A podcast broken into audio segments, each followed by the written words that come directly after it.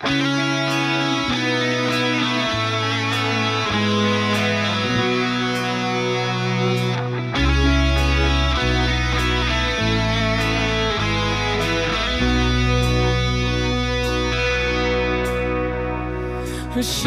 would never say where she came from. Yesterday don't matter if it's gone. Why the sun is bright or in the darkest night, no one knows. She comes and goes.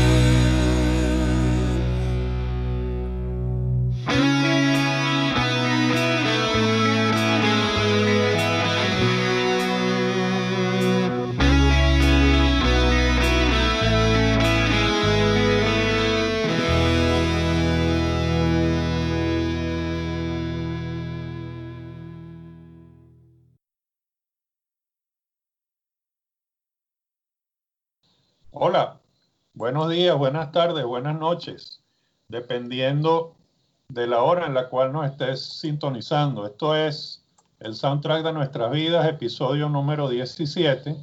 En esta oportunidad, pues vamos a colocar canciones que llevan incluido eh, nombres de mujeres. Nombres de mujeres, ese es el tema de hoy. Y bueno, pues eh, mi nombre es Ángel Gómez, estoy en la ciudad de Caracas y eh, también en la ciudad de Caracas está el padre de la criatura, quien propuso este tema, que es León Eskenazi. ¿Cómo estás, León? Muy bien, Ángel. Buenas tardes, buenas noches, buenos días también, como tú lo dices, dependiendo de la hora que lo escuches. Y un abrazo para mis amigos Fernando, a José Miguel y a Juan, que nos acompañan nuevamente en esta tertulia musical, donde, como le dijiste, vamos a tratar temas donde el nombre de las chicas aparezca en el título de la canción. aprovechando el mes de mayo, que fue un mes del Día de la Madre y eso, se puede, eh, digamos, simbolizar el tema que elegí, eh, tema bastante, bastante simpático y con mucho, no, nos trae mucha, muchos recuerdos a nosotros, los temas que hemos elegido significaron, no por el nombre de esa mujer, sino simplemente por lo que el tema significó para nosotros.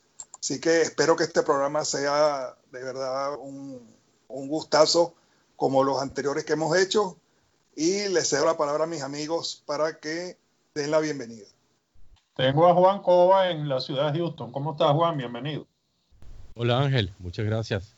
Contento de estar de nuevo con, ustedes, compartir con, contigo, con León, Fernando, José Miguel eh, el tema que, introduce León bien interesante. Estoy seguro que va a traer muchos, muchos recuerdos. Por lo menos del lado mío, así es. Buenos días a todos. Tengo también en Zaragoza José Miguel Villar. ¿Cómo está José Miguel? Eh, muy bien, Ángel. Buenas tardes para ti, Fernando, León, Juan. Eh, un abrazo para todos ustedes. Encantado de, unirme en, en, esta plática eh, sobre música que, como ya ha sido anunciado, tiene un tema eh, con el cual todos estamos eh, identificados. Como nota, a mí en lo personal me sorprendió cuando me puse a buscar canciones que cumplieran con, con lo que nos habíamos propuesto para este programa me sorprendió de que la cantidad de canciones con título cuyo nombre, eh, cuyo título incluía el nombre de mujer no fueran tan grandes, o sea, tan fuera tan larga, por lo menos las conocidas, como yo me hubiera imaginado. Estamos hablando de 50 o más años de música y aquellas que realmente eh, llegaron a alcanzar un impacto, por lo menos en, en, lo que concierne a mí, mis recuerdos musicales, no fue tan grande, lo cual me pareció notable. Entonces, aquí creo yo que hay un esfuerzo muy deliberado de todos nosotros en entregar lo más granado de esa, de esa selección eh, de canciones con estos criterios. Vamos a disfrutarla todos. En la ciudad de Orlando, pues está Fernando Cotén. ¿Cómo estás, partner? Hola, partner. ¿Cómo están los eh, León, Juan, Miguel, José Miguel? Estamos todo bien por aquí. Adiós, gracias. Buen clima. Están levantando un poco la cuarentena ya, tú sabes, pero con mucho cuidado. Y bueno, encantado como siempre de participar. Gracias por la invitación, Ángel. Siempre agradecido los comentarios de nuestros oyentes y, bueno, cada, vez nos esforzamos por hacerlo mejor. Eh, León ha traído un tema muy bueno. Yo sí tuve facilidad de conseguir bastantes temas. Este, lo difícil fue la preselección y lograr, pues, pues siempre con las restricciones de tiempo, pero creo que como siempre tenemos una mezcla muy interesante y, y me imagino como siempre que los, los las anécdotas del soundtrack de nuestras vidas, pues es lo que siempre le pone más sabor a este podcast, ¿no? Y lo diferencia de otros similares que puede haber por ahí. Así que bueno, esperamos eh, que sea el completo agrado y bueno, toma el control ahí, Ángel. Sí, señor. Y antes que se me olvide, pues bueno, darle el saludo a los amigos de la estación que pasa Miami, que son muy amables de, de retransmitir nuestros podcasts continuamente. Y bueno, pues te vaya, vaya el abrazo para ellos. Y antes de, empezar, en, de entrar en materia, eh, pues quería, eh, si me lo permiten mis compañeros, pues dedicarle este podcast a un amigo que nos dejó esta semana, un querido amigo, Isaac Estanislao, del cual voy a hablar eh, posteriormente porque tengo una canción que, que, tiene que ver con él. Este, bueno, León, este, todo tuyo. Este, esa canción que sonó, pues Tú la colocaste aquí en, el tapete. Adelante. Muy bien, Ángel. Para este episodio elegí iniciar con la canción Ruby Tuesday, original del quinteto británico de los Rolling Stones. En aquel momento era un quinteto, pues estaba Brian Jones como parte de integrante de esa banda, que él falleció eh, dos años después de que se compusiera este tema, en el 69 falleció. Este tema es un sencillo de 1967 la versión que puse es de la, banda alemana Scorpions. Este tema fue publicado como lado B de un sencillo donde la cara A era el tema Let's Spend the Night Together, que la radio prohibió sonar en su momento y permitió que este tema fuera entonces el hit a pegarse. De antemano les digo que la letra de la canción no tiene nada que ver con un día martes, sino con la actitud de la personalidad de una chica modelo llamada Linda Kidd. El, apellido de ella era justo el nombre de su novio, Kit Richards. Fue su primera novia, una muchacha demasiado eh, activa, demasiado libre, adoraba esa libertad, eh, le lo metió en problemas, ya le voy a contar. Resulta que ella iba a las giras con los Rolling Stones y se eh, establecía más que todo entre Nueva York y Londres. Y al terminar una de esas giras, quizás la, una de las últimas giras que hicieron, en, de las cinco giras que hicieron en tres años los Rolling Stones, en, su, en los años, a comienzo de los 60, ella conoció a la banda que vino de Seattle, donde su guitarrista integrante, líder, se llamaba Jimmy James. Jimmy James fue más adelante conocido como Jimi Hendrix. Así que ella se enamoró de Jimi Hendrix, de su música, de su talento, de su potencial, y se unió a, digamos, a seguirlo como groupie. Y eso le dio celos a Richards. Richard sintió que la iba a perder, que estaba eh, rodeada de gente nociva, que la droga la iba a matar. Recuerda que en ese, moda, en ese tiempo la de moda estaba el LSD, ese alucinógeno que ha causado mucho daño a muchas celebridades y mucha gente. Eh, Richard convence al papá de Linda para que viaje a Norteamérica y se la traiga si la quiere salvar, porque estaba en peligro de verdad con, con lo que le estaba sucediendo.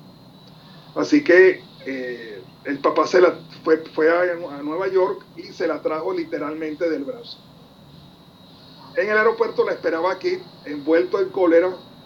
Se agarraron a insultos. Uno se la mandaron para, la mandó para acá, ella la mandó para dónde, para el otro lado. Bueno, terminó diciendo ella que Kid le jugó sucio, que realmente sentía que ella corría peligro, pero que, que la iba a salvar, que todo eso eran patrañas.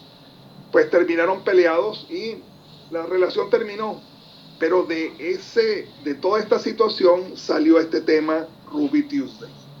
Kit más adelante, días después, en un cuarto de hotel, compuso esta balada y eh, ese fue el gran éxito que tuvieron. Musicalmente hablando, esta canción es una balada pop donde Big Jagger recita una instrumentación muy bonita, muy sencilla, que sonoramente explota más adelante con un coro donde se destacan los redobles de la batería. Tanto la letra como la interpretación y la música tienen un tono indudablemente melancólico, ya que después de todo se trata de una canción acerca de una separación. Esta canción se ha vuelto una de las más hermosas, de los hits más hermosos que los Rolling Stones llegaron a componer y de por sí se convierte por algunas de sus, de sus versos en una de las más hermosas en la historia del pop. Así que espero que la hayan disfrutado. Bueno, entonces continuamos.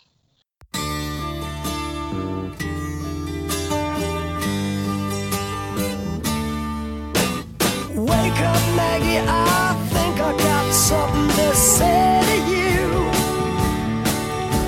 It's late September and I really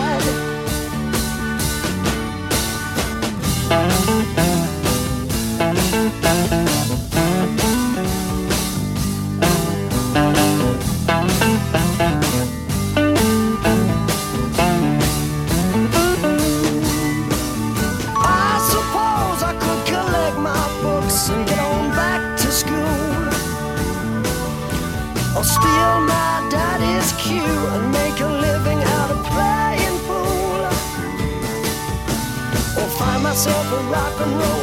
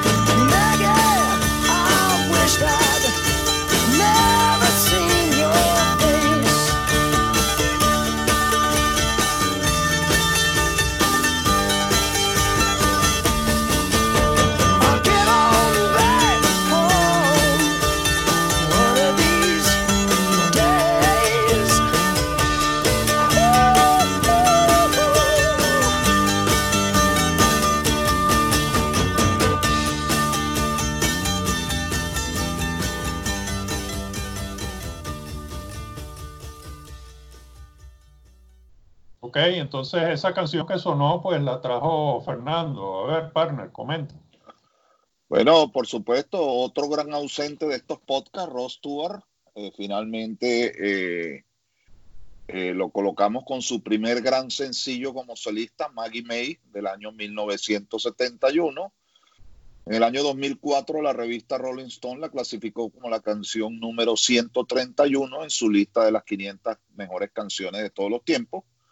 Maggie May expresa la ambivalencia y las emociones contradictorias de un niño involucrado en una relación con una mujer mayor y fue escrito a partir de la propia experiencia de Stewart. En el número de, de- enero de del 2007 de la revista Q, Stewart recordó que Maggie May era más o menos una historia verdadera sobre la primera mujer con la que tuvo sexo en el Festival de Jazz de Boulogne, me perdonan el francés, de 1961. El nombre de la mujer no era Maggie May. Stuart ha declarado que el nombre fue tomado de una vieja canción de, de Liverpool sobre una, una prostituta. La canción fue lanzada como el lado B del sencillo Reason to Believe, una razón para vivir. Este es un nuevo ejemplo de esos sencillos que ya hemos mencionado, como el de Miriam Makeba en el, en el podcast anterior y varios eh, en los, varios podcasts anteriores donde lanzan, eh, la, la disquera di- decide que la cara A va a ser el sencillo y la radio y la opinión general opina que va a ser el lado B. Pues eh, eh, Maggie May era el lado B y cuando la disquera pues llevó el disco le dijo que no señor, la que va a sonar es Maggie May y esa fue la que inició su carrera como solista, que todos sabemos que ya tiene más de 50 años y es uno de los artistas rock, eh, bueno, no solamente rock, porque en los últimos años ha cantado de todo, pues es, es increíble la, la, el talento de este, de este caballero. Por supuesto, su, su can, eh, él estuvo en, en, un grupo muy importante, eh, final de los 60, comienzo de los 70, eh, Faces.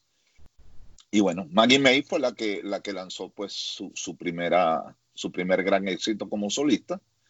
El disco, el, el, la canción pertenece al tema, al álbum Every Picture Tells a Story. Cada, cada fotografía eh, dice una historia que alcanzó pues también eh, muy buenas posiciones en, en, las carteleras de álbumes de, de, de, de toda parte del mundo. El sencillo pues eh, fue eh, fue número uno en, en, en, el Reino Unido durante cinco semanas y simultáneamente encabezó las listas de Australia, Canadá y los Estados Unidos. Así que eh, comenzó con el pie derecho y por supuesto eh, Sir Roderick David Stewart, como se le conoce, pues eh, nacido el 10 de enero de 1945, es un cantante y compositor de rock británico, nacido y criado en Londres, de una ascendencia escocesa e inglesa, futbolista frustrado también, ha vendido más de 20, 120 millones de discos, yo no creo que él hubiera hecho tanto dinero jugando en el competido fútbol inglés, pero eh, 100 billones, 120 millones de discos en todo el mundo, pues no es nada, no es nada despreciable. Nueve álbumes número uno en, en, en, las carteleras del Reino Unido y 62 sencillos, entre los cuales de esos 61, 62, 31 alcanzaron el top 10 y 6 fueron número uno. Eh, en Estados Unidos también ha tenido una carrera extraordinaria, eh, 16 sencillos en el top 10, eh, 4 alcanzaron el número uno en Billboard eh, fue, fue, fue nombrado caballero en los honores del cumpleaños del 2016 por su servicio a la música y obras caritativas.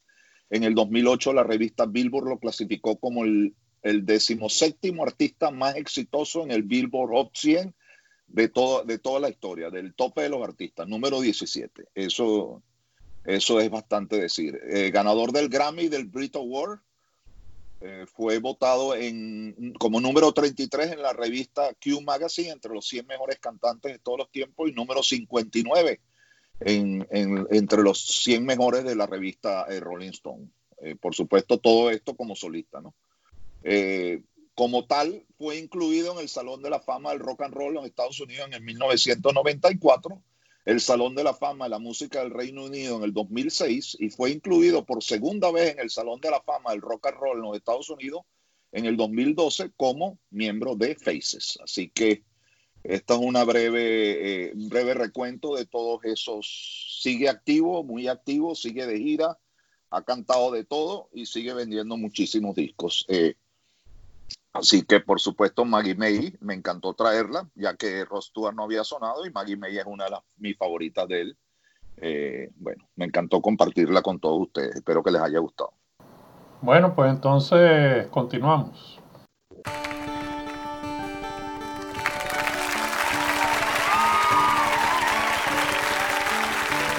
You fill up my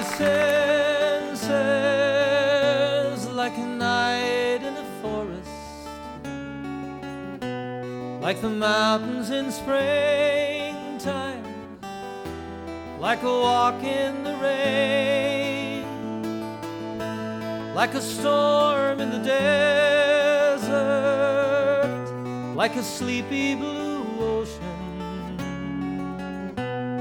You fill up my senses. Come fill me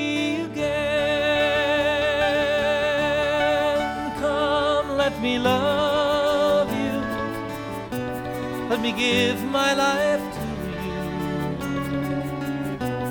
Let me drown in your laughter. Let me die in your arms.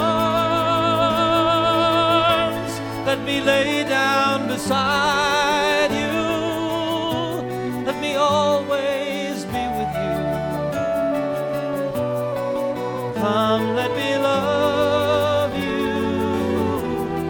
love me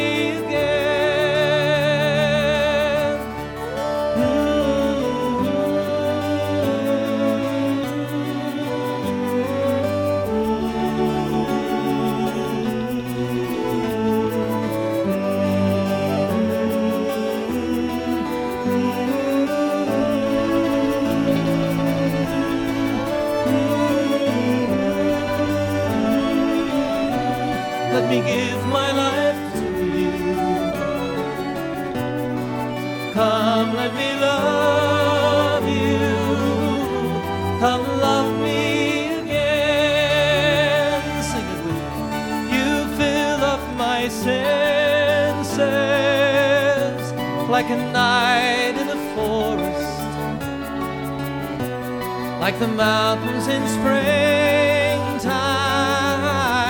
like a walk in the rain, like a storm in the desert, like a sleepy blue ocean. You fill up my senses, come fill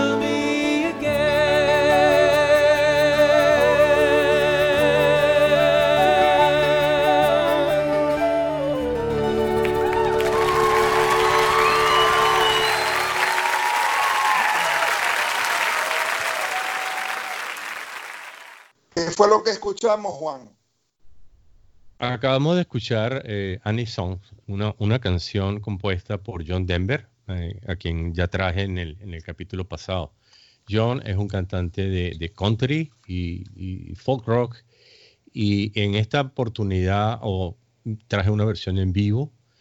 John, eh, en ese año 74, cuando yo escuchaba Pink Floyd, Yes, Emerson, Lake and Palmer, Focus, gente de ese tipo, eh, mi novia eh, se fue un año al Reino Unido y en ese Reino Unido de allá me trajo este disco y me, me dijo que, que me lo regalaba porque le gustaba esa canción. Ella la consideraba su canción porque ella se llamaba Ana.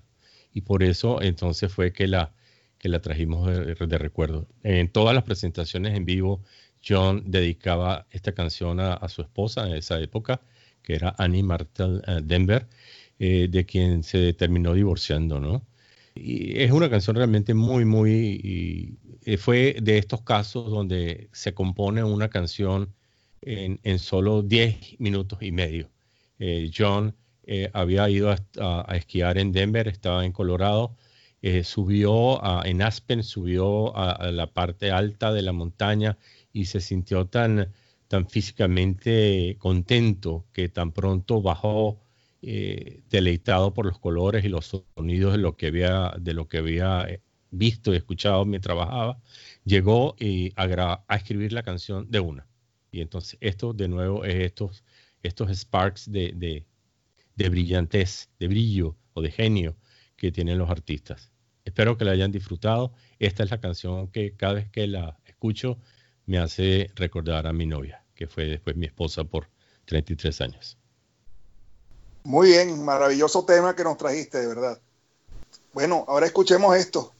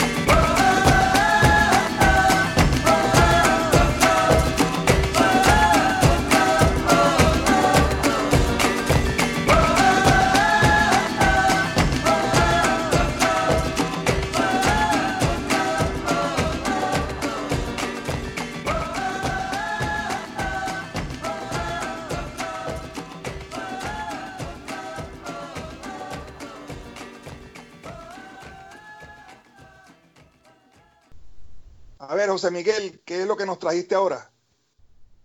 Sí, Leo, muchas gracias. Eh, tenemos ahora a Cecilia. Es una canción escrita por Paul Simon en sus tiempos que hacía llave o mancuerna artística con Art Garfunkel.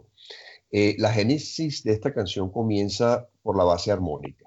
En una fiesta, Simon, Garfunkel y otros amigos eh, grabaron con un modesto grabador portátil el sonido de percutir con las manos, supongo yo, la banqueta de un piano. Eh, hicieron eh, dubbing, haciendo reverberar el sonido y grabar de nuevo más percusión junto con un rasgueo aleatorio de guitarra. teniendo eso como base, con esos elementos en la cinta, Simon desarrolló un acompañamiento de guitarra y encontró una sección de todo eso de alrededor de un minuto que, que llevaba muy bien y la hizo, la convirtió en un loop, de alrededor de un minuto, y le pareció, le dio nota, como decíamos en aquella época. Eh, con sus técnicos de sonido, eh, lo estableció como una, como una base armónica de, de, la longitud suficiente como para armar una canción, y después empezó a desarrollar la letra. Eh, a, la, armonía le, agregaron este, otros instrumentos y otros efectos especiales, como por ejemplo el, sonido de, ahora sí, baquetas eh, de batería cayendo al suelo o unas notas de xilófono que no tenían nada que ver con la, con la armonía de la canción.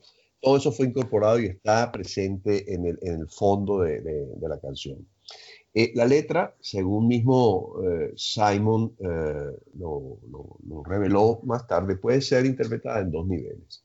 El nivel obvio es aquel que, escuchando sin demasiado problema la canción, puedes entender de una pareja que está, lleva una relación y que termina abruptamente entendiéndose que pues, la dama de la pareja le es infiel al caballero.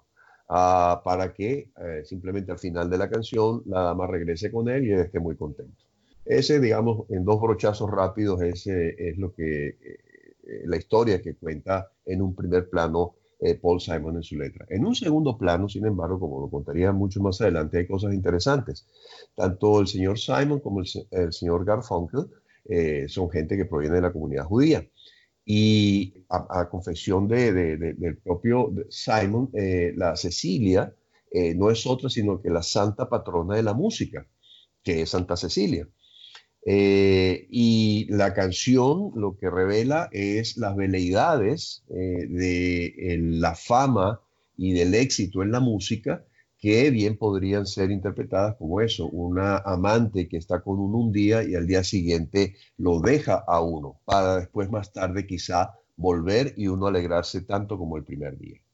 Entonces es, eh, es bien interesante leerlo en esas dos claves y, creo que la canción tiene un montón de sentido desde muchos ángulos que se viera. En la época, recuerdo, y esto sí, eh, ya, es más personal, recuerdo que me hacía mucho, mucho eh, impacto escuchar esa, esa línea de la canción que decía Making Love in the Afternoon with Cecilia up in my bedroom. Eh, no era, bueno, yo no había oído ninguna canción hasta ese momento que hiciera liberada mención del acto de hacer el amor con nadie de la manera en que lo hacía esta canción y me impactó mucho. Parece que ese mismo impacto lo logró en muy buena parte de los Estados Unidos donde en ciertos ambientes se consideraba una canción que empezó a marcar la ruptura de un viejo orden de ideas y un viejo orden de moral a otro nuevo orden. Eh, en un guiño que quiero hacer al país que hoy día eh, me da cobijo y considero como mi patria también, eh, hablaré un poquito de España. En 1991 hay un, hay, un, grupo español que fue conocido en toda Latinoamérica, llamado el dúo dinámico, conocido como el dúo dinámico. Eh, quizá eh, eh, los, componentes de ese, grupo suenen algunos de ustedes, los, conocíamos allí como Arcusa y de la Calva, Manuel de la Calva y Ramón Arcusa, muy notables compositores de muchísimas melodías de cantantes hispanoparlantes. Pues esta gente en 1991 lanzó con bastante éxito en España una versión en español de Cecilia cae mencionar, y esto colación de los últimos, las últimas cosas que hemos vivido, especialmente aquí en España, estos, eh, el señor, eh, estos dos señores fueron coautores de lo que ha terminado siendo una especie de himno del confinamiento, que es una canción que se llama Resistiré, cuya letra la, escribió otra persona, pero la melodía la, la, compusieron eh, de la Calva y Arcusa. Entonces eso tiene que ver con algo que estamos, estamos eh, viviendo en estos días. Con ustedes, eh, entonces, eh, el recuerdo de Cecilia de Simon y Garfunkel. Qué bueno, de verdad que muy bueno el tema. Muchos recuerdos, a José Miguel.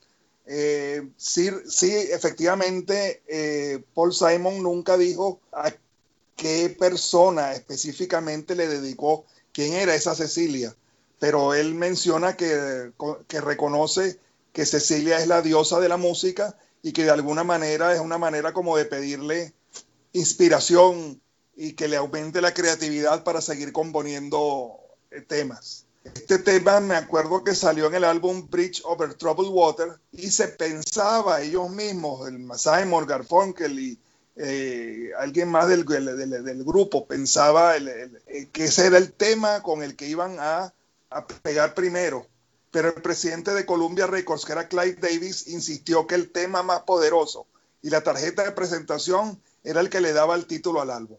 Y de verdad que tuvo razón, pues, puesto que ese tema estuvo 10 semanas en el número uno, Puente sobre aguas turbulentas. Cecilia sería su segundo sencillo.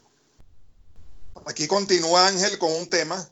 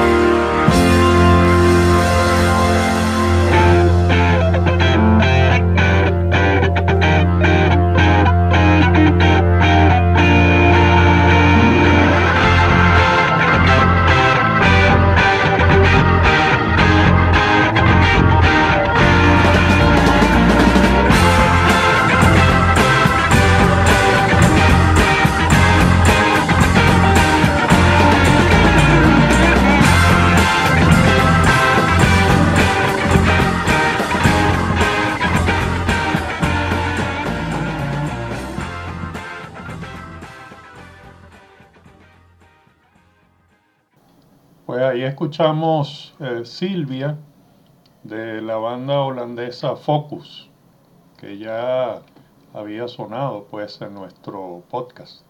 Del mismo álbum Focus 3, editado en 1972, este álbum no, no había totalmente despegado, no, no tenía todo el, el éxito que la disquera y que los mismos artistas esperaban. Y bueno, eh, estas cosas que pasan tuvieron una presentación en el programa, un programa que, que, es muy, que es muy visto en, que era muy visto en aquella época en la BBC, que se llama All Grey Whistle Test.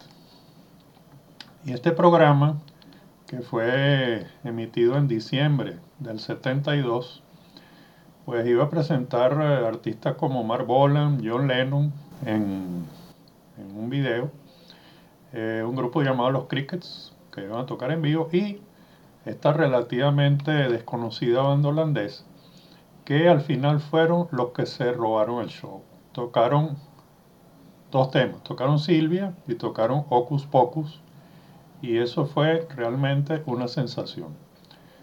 Según palabras del presentador del programa, Bob Harris, Focus fue el momento Big Bang del programa Whistle Test. Fueron una absoluta sensación, palabras de Bob Harris. Descubrimos que teníamos una audiencia ahí afuera que estaba en millones de personas. Bueno, pues este LP eh, todavía estaba pues en las tiendas y no se estaba, como dije, moviendo mucho, pues la compañía Polydor inmediatamente Después del programa, pues se apuró en sacar Silvia como un sencillo. Y para Año Nuevo, tanto Silvia como el álbum Focus 3 ya habían alcanzado los niveles superiores en las carteleras británicas. Así fue, digamos, el, salto de la banda Focus a la fama.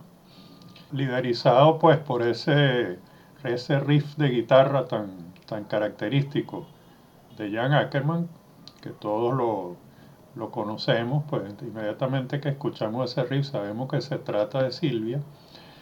Ese riff eh, inmediatamente viene este, acompañado por unas notas muy poderosas tocadas por, por Tis Van Leer en, el órgano Hammond. Y bueno, luego viene alternando pasajes de rock con unos más melódicos que se acerca más al, al prog y al jazz europeo. Como dato curioso, pues está ahí en el, en el medio, pues ahí, eh, ustedes lo escucharon, unos, unos cantos de Tirol, un, un yodeling por parte de, de, Van Leer, no tan, tan marcado como en Hocus Pocus, pero sí también tiene su, su parte vocal. Pues bueno, esta canción, la historia es que Tis Van Leer la escribió en 1968, cuando él era parte de un grupo teatral. Eh, pues eh, originalmente era una, una, canción romántica, con, tenía una letra, y que fue presentada a la cantante Silvia Albers para que hiciera su solo en el show, obviamente dedicado para ella. Posteriormente Ackerman declaró, bueno, este, realmente se trata de una canción de cabaret. Tis Van Leer la escribió para Silvia Albers y bueno, él supone de que entre los dos había algún tipo de relación. Sin embargo, Albers, la cantante, pues no, no le paró pues a la canción y Van Leer decidió entonces guardarla para el momento propicio. Cuando estaban trabajando en Focus 3, pues la, la sacó pues de, las gavetas donde la tenía y le pidió a Ackerman que le hiciera un arreglo y que, lo, que, la, que la refrescara en la guitarra eléctrica. Entonces las partes vocales pues iban a, ser sustituidas por esa estupenda guitarra que ustedes escucharon ahí del virtuoso Jan Ackerman. Ackerman dice que en sus años mozos, él le gustaba mucho escuchar la, las bandas de, de colegio, pues las marching bands, y que él recuerda que había alguien en una de esas bandas que tocaba una trompeta sumamente eh, con un tono muy bonito y un, un, fraseo también muy bonito. Entonces eso le, le, recordó, pues se inspiró en ese sonido para hacer el, el fraseo de, eh, que ustedes escucharon en, Silvia. Y según él, fueron el, primero y el segundo verso se hicieron en cinco minutos y entonces, bueno, en total, pues unos 10 minutos le demoró. Van Leer, a la versión final, decide, decide ponerle el nombre de Silvia como un recuerdo para Albers de la oportunidad que perdió. Eh, otra anécdota que, que, quiero traer aquí fue que eh, Focus vino a Caracas en el verano de, de 2002, en julio de 2002, de la mano pues de, de nuestro, de nuestro amigo Meni Abramovich, a quien le mando un saludo. Pues eh, estando Focus aquí, bueno, este Tis Valir hizo lo que acostumbra hacer en, la, en las presentaciones cuando va a tocar esta canción. Así como un profesor se dirige a su auditorio, pues entonces él se dirige a la audiencia y pregunta que si hay alguien en la audiencia que, que se llame Silvia. Entonces, bueno, de repente alguna por ahí hay y levanta la mano, etc. Bueno, pues entonces para ti esta canción, Silvia, este extraordinario concierto que, que disfrutamos en, en aquella oportunidad. Ahora el comentario de Juan. Silvia fue eh, una de mis canciones favoritas de Focus de toda la vida, que sonaron y ya sonaron en un, podcast anterior con Hocus Pocus. Eh, a mí siempre me enganchó la parte del guitarrista Jan Ekman. Y casualmente de ese viaje que comenté en mi primera canción, mi novia me trajo dos discos. Me trajo el Welcome Back My Friends to the Show That Never Ends de Emerson Lake Palmer, el triple en vivo, y me trajo el Focus en vivo at the Rainbow, el Focus at the Rainbow Theater, y del cual me encantó. O sea, siempre me gustó mucho Silvia, ¿no? Muchas gracias por traerla, Ángel. Fue realmente un buen recuerdo. Pues ahora continuamos.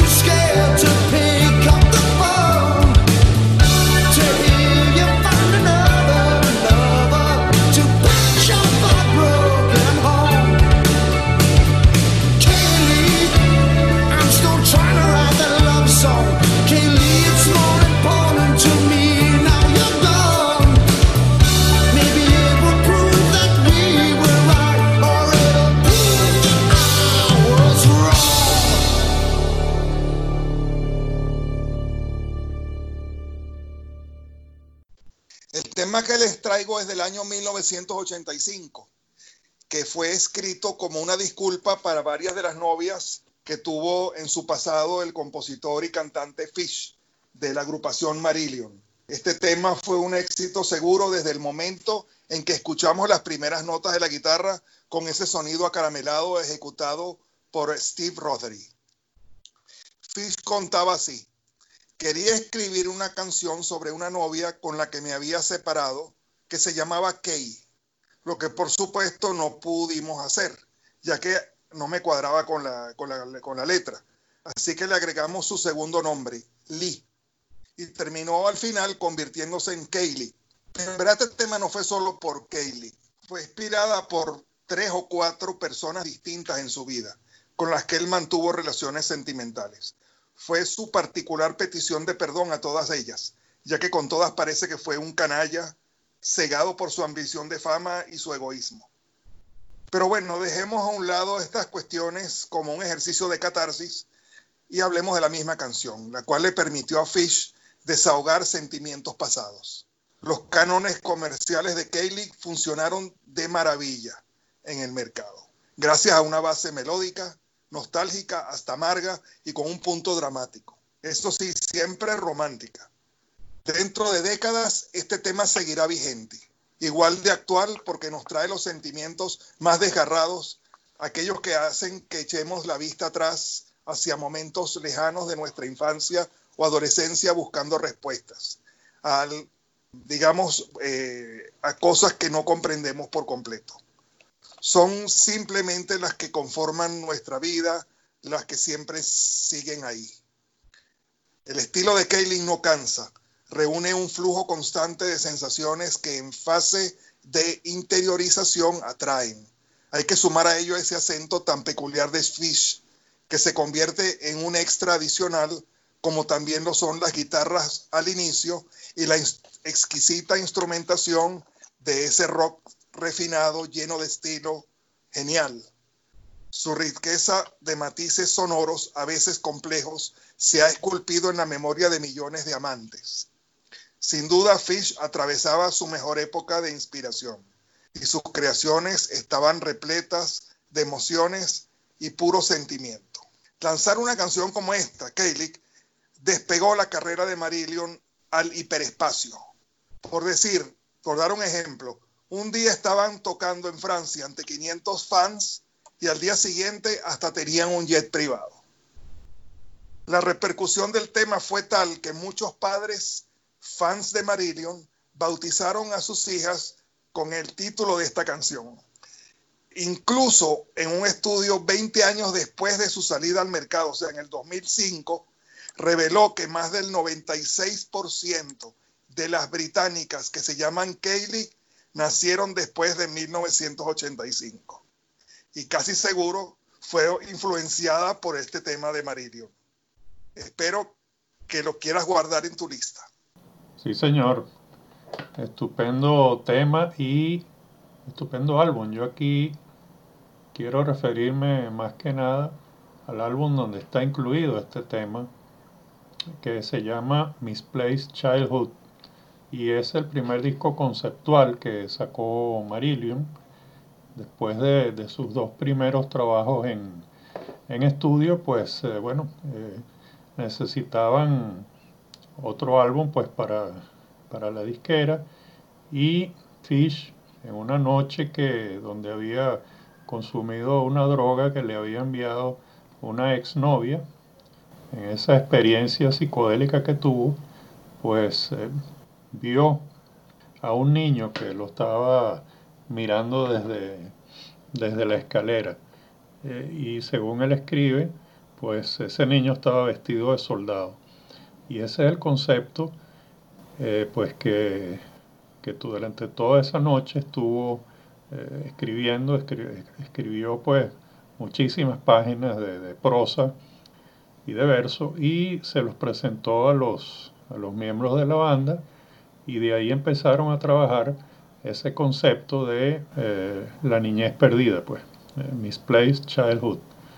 La historia tiene elementos temáticos sobre, pues, eh, amores perdidos, pues, la, el éxito repentino, la aceptación y el tema principal que es la, la pérdida de la, de la, niñez. El disco fue no, no, muy bien recibido el concepto por parte de la disquera.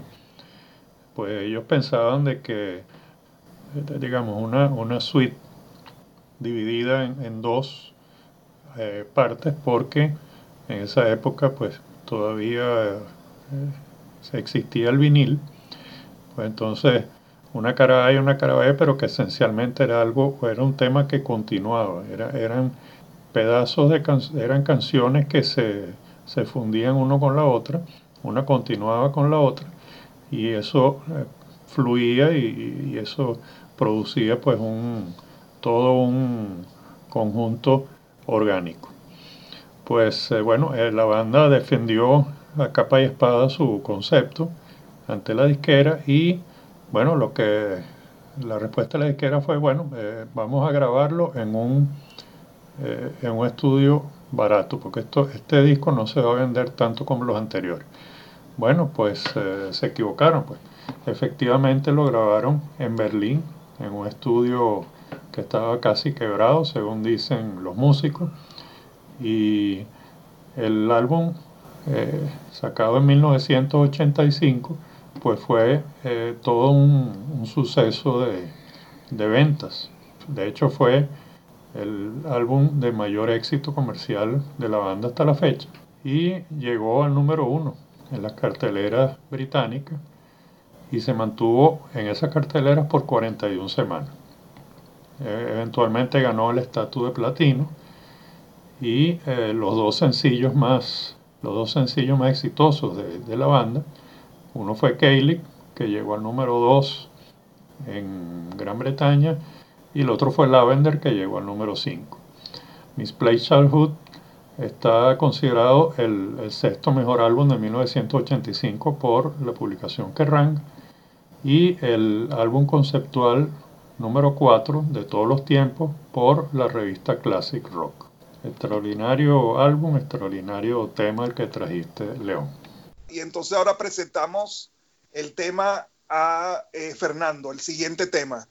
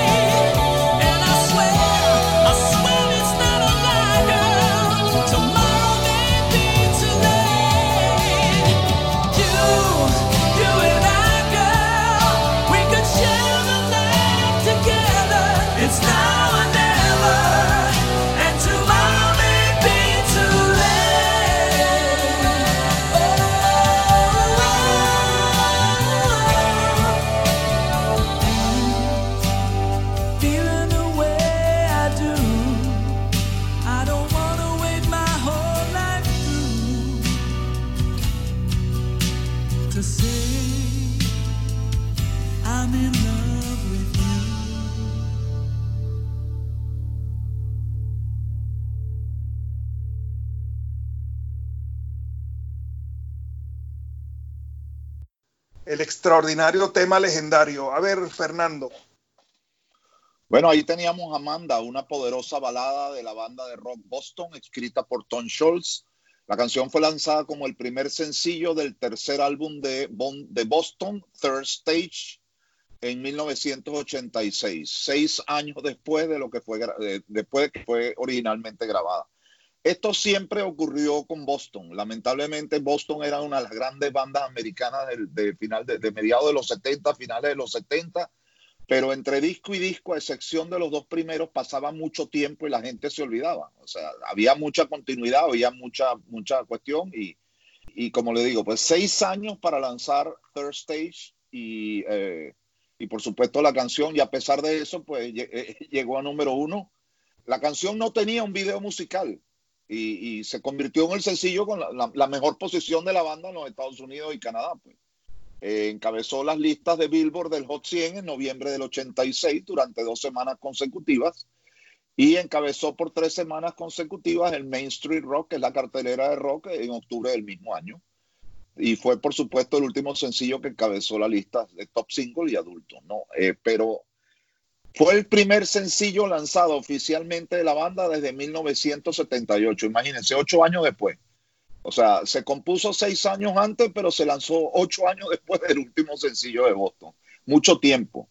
Este, y cambiaron de sello, por supuesto. Ellos incumplieron eh, Columbia Records, era la, la, la, la, que editó sus dos primeros álbumes y no, eh, eh, pues los eliminaron porque no estaban cumpliendo con, cuando ellos firman un contrato, les exigen X número de álbumes, X número de sencillos, X número de grandes hits o, álbumes en vivo, etcétera, y, Boston lamentablemente no cumplió ninguno, pues lo agarró NCA. Yo por suerte manejaba NCA como uno de los sellos que manejé en WEA, en Rodbane, y pude lanzar el, disco en Venezuela, pero eh, una extraordinaria balada, Amanda.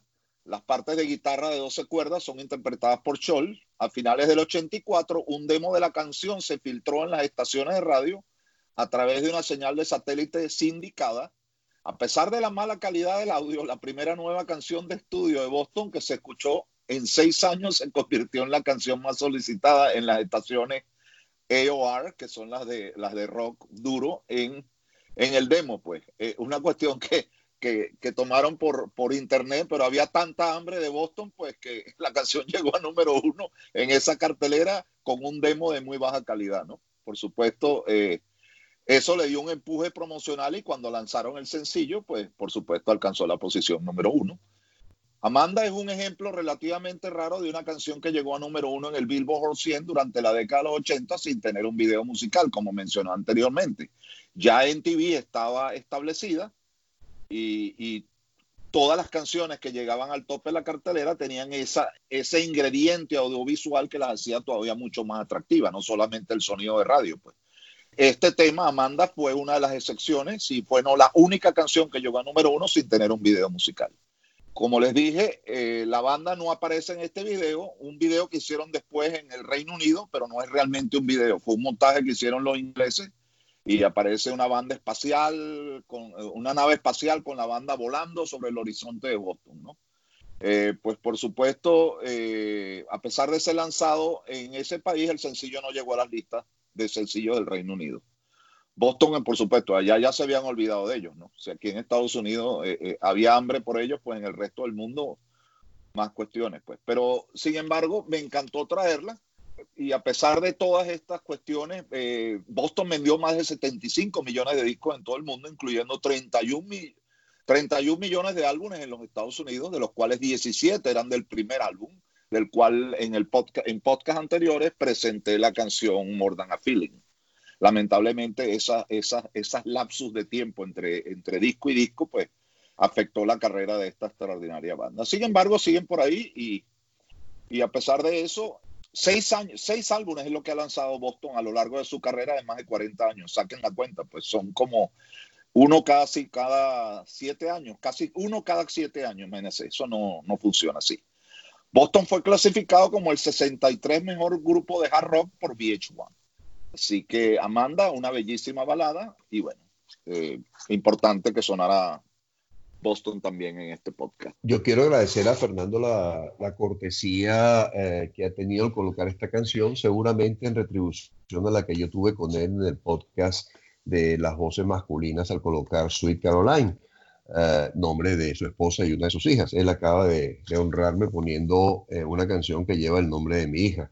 Y a propósito del comentario de, eh, de, León hace unos minutos, le puse el nombre a mi hija o le pusimos el nombre a mi hija Amanda, no precisamente porque esta canción nos gustara particularmente, otros fueron los motivos, pero efectivamente coincidió con bastantes años después, nueve años después de que saliera la canción, eh, nació nuestra hija Amanda y a ella aprovecho para dedicársela. Gracias, Fernando. Un abrazo. De nada, a tu orden. Continuamos.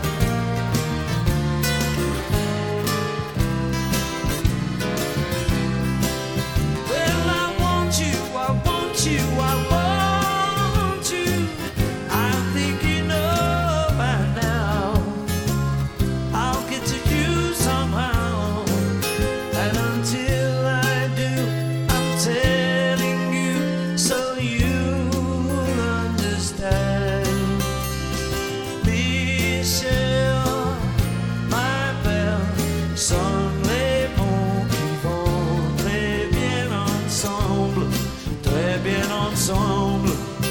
And I will say the only words I know that you'll understand, my Michel.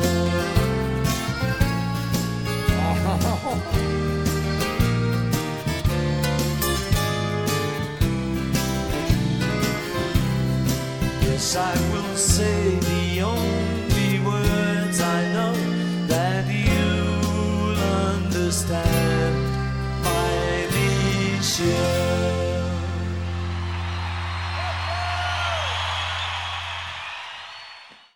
Adelante, Juan.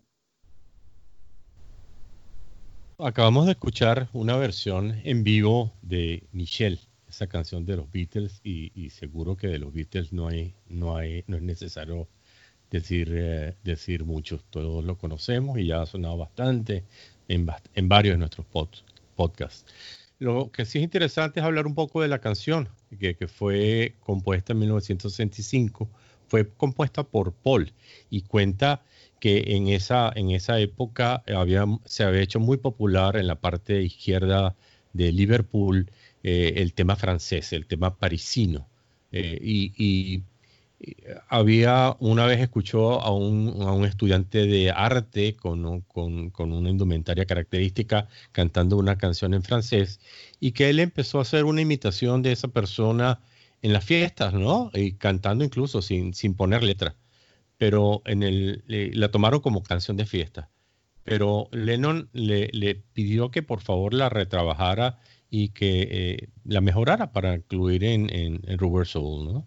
Allí le preguntó a un amigo francés eh, que era profesor de francés que le, lo ayudara y que por favor, porque quería seguir dándole ese sabor francés a la canción, le pidió un nombre y una frase que sonasen bien en francés.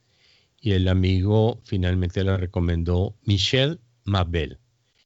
Y después él preguntó, le preguntó por la traducción de eh, eh, estas son palabras que van juntas bien, que suenan juntas, que suenan bien juntas. Y, fue, es la frase que suena en francés en la canción. Les dije que todas las, casi todas las canciones traen recuerdos y este en particular, a mí, Michelle, me trae recuerdos de, de no una chica, sino de mi papá. Cuando tenía yo como 13 años me enamoré de un disco que sacaron en una recopilación de éxitos los Beatles, que se llamaba Goldiest, que José Miguel por ahí copió en, una, la carátula en, esta, en este challenge de Facebook. Y, yo estaba enamorado de ese disco. Yo quería ese disco, ya, ya conocía a los Beatles, ya conocía a Abbey Road, pero este disco traía, imagínense, en esa época, lo mejor de los Beatles, empezando desde, desde Twist and Shout y tantas canciones buenas. Y mi papá en realidad no estaba muy ganado para comprarme ese disco. Y de tanto que lo estuve fastidiando, cuando ya estaba a punto de, abandonar yo, se voltea y me dice, Michelle, ¿está en ese disco? Y digo, sí, está en ese disco. Y entonces me dio el dinero para comprarlo. Es por eso que a veces que se escucho Michelle, me recuerdo de ese único disco que me regaló mi papá. Espero que hayan disfrutado esta versión de Paul en vivo. Juan, excelente recuerdo, Michelle. Pues eh, yo lo que puedo compartir es que siempre me llamó la atención, pues eh, a diferencia de, otros temas de la discografía de los Beatles, pues aquí, aparte de, de obviamente la frase en francés que ya comentaste, el uso del acordeón por un lado, y pues e, esa cadencia así que, uno se imagina que está pues ahí en, a lo mejor en un café a las orillas del río Sena y, disfrutando pues de repente un, pancito, un cafecito o un tecito o cualquier bebida este, en esa hermosa ciudad. Y bueno, un tema único pues en la discografía de los Beatles y te agradezco mucho por haberlo traído. Eh, a continuación vamos a oír una canción eh, cantada en italiano. Ah, hace unos, tres o cuatro programas empecé a hacer mi, particular homenaje a la influencia de Italia en la música que forma parte de el background o el, soundtrack de mi vida. Y esto es una continuación y ahora sí presentada directamente en italiano de esa influencia. La canción se llama Lisa dagli occhi blu.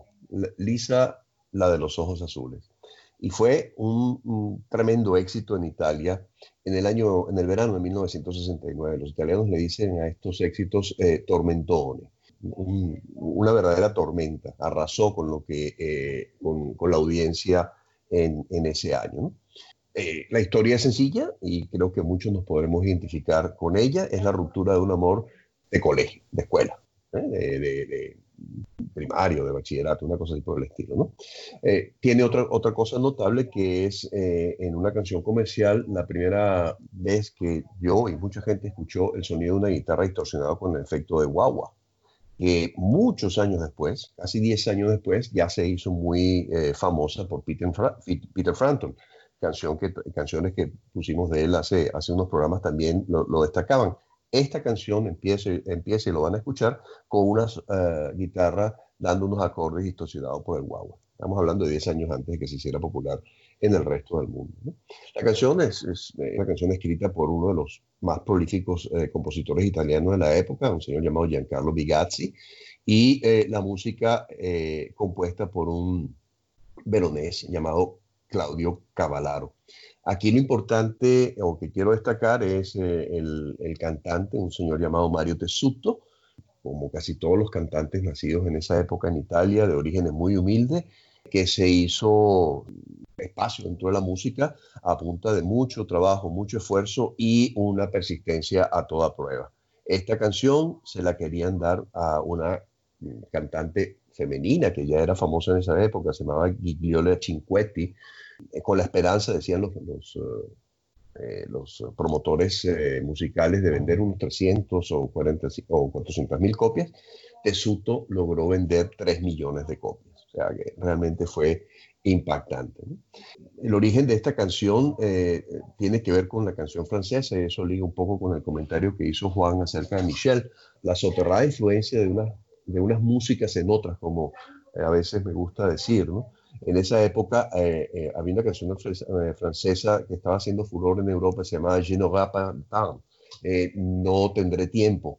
Y, a este señor Bigazzi le encargaron hacer versionarla, sacar, sacar algo de esa canción que pudiera ser utilizado en Italia.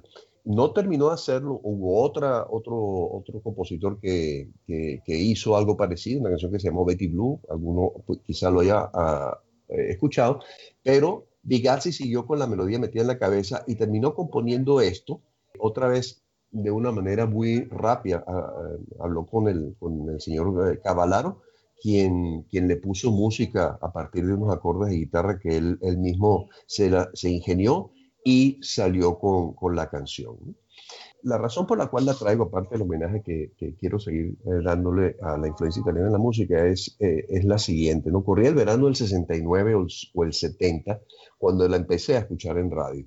Eh, había cambiado yo, había pasado de bachillerato a primaria, de primaria a bachillerato. Había, me había ido de, un colegio, estaba en el Colegio San Pedro Chevoramos, y empecé a cursar mi, mi, mi bachillerato en el Agustino Cristo Rey de Santa Mónica, y también había cambiado de, de, domicilio. Estaba viviendo en los Chaguaramas y me fui a vivir a Cumbres de Curuma. En, esa época sucedió todo esto. Y comenzando del bachillerato en el Agustino de Cristo Rey, años 69, 70, resulta de que los seis años anteriores el colegio donde yo estaba era mixto y estaba muy acostumbrado yo a tener pues amiguitas y compañeras este, conmigo, los dos. El primer año en el Cristo Rey fue un año este, bastante triste porque éramos, era fiesta de policía, pues allí no había, no había chicas ni en fotos. Entonces, eh, extrañaba yo de una manera muy particular mis compañeritas, a dos en particular, ¿no? Ninguna de ellas llamada eh, Lisa ni nada parecido, pero de las cuales este, llamé mis novias en la época de que estaba en primaria, ¿no? Y curiosamente una de ellas en segundo B de primaria. Entonces, e, esa canción, ninguna de las dos tenía los ojos azules tampoco, así que no, no voy a por ese lado, simplemente me recuerda esos amores totalmente inocentes y hasta tontos, podría mencionar uno, pero muy tiernos, que en mi caso particular tuve cuando estaba en segundo, tercero, cuarto grado de primaria. Siempre me va a recordar ese, e, ese, e, a esas chicas y, y esos momentos irrepetibles de la vida de uno. Entonces, por eso la traigo aquí. Espero que la disfruten tanto como lo estoy haciendo yo en este momento que me pongo a escucharla de nuevo.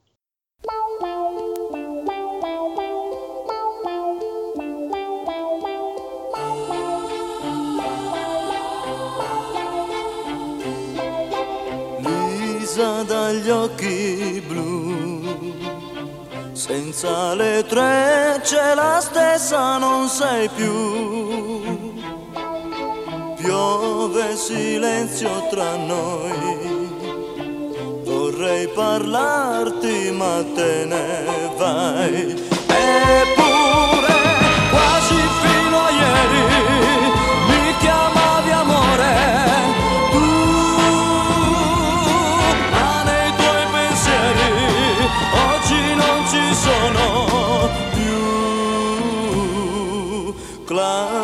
Seconda B.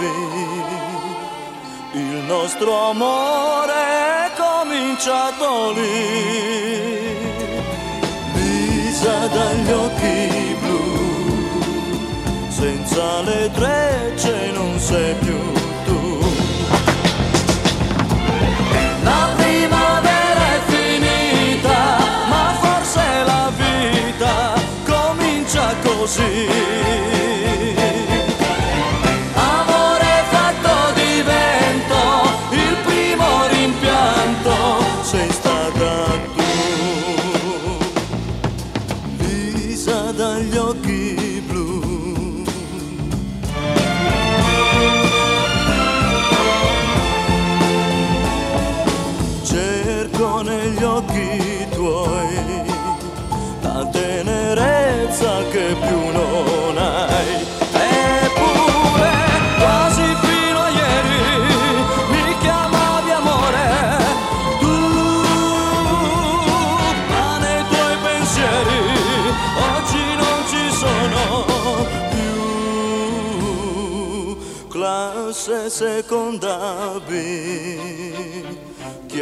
Avrebbe detto che poi finiva qui. Piove silenzio fra noi, vorrei parlare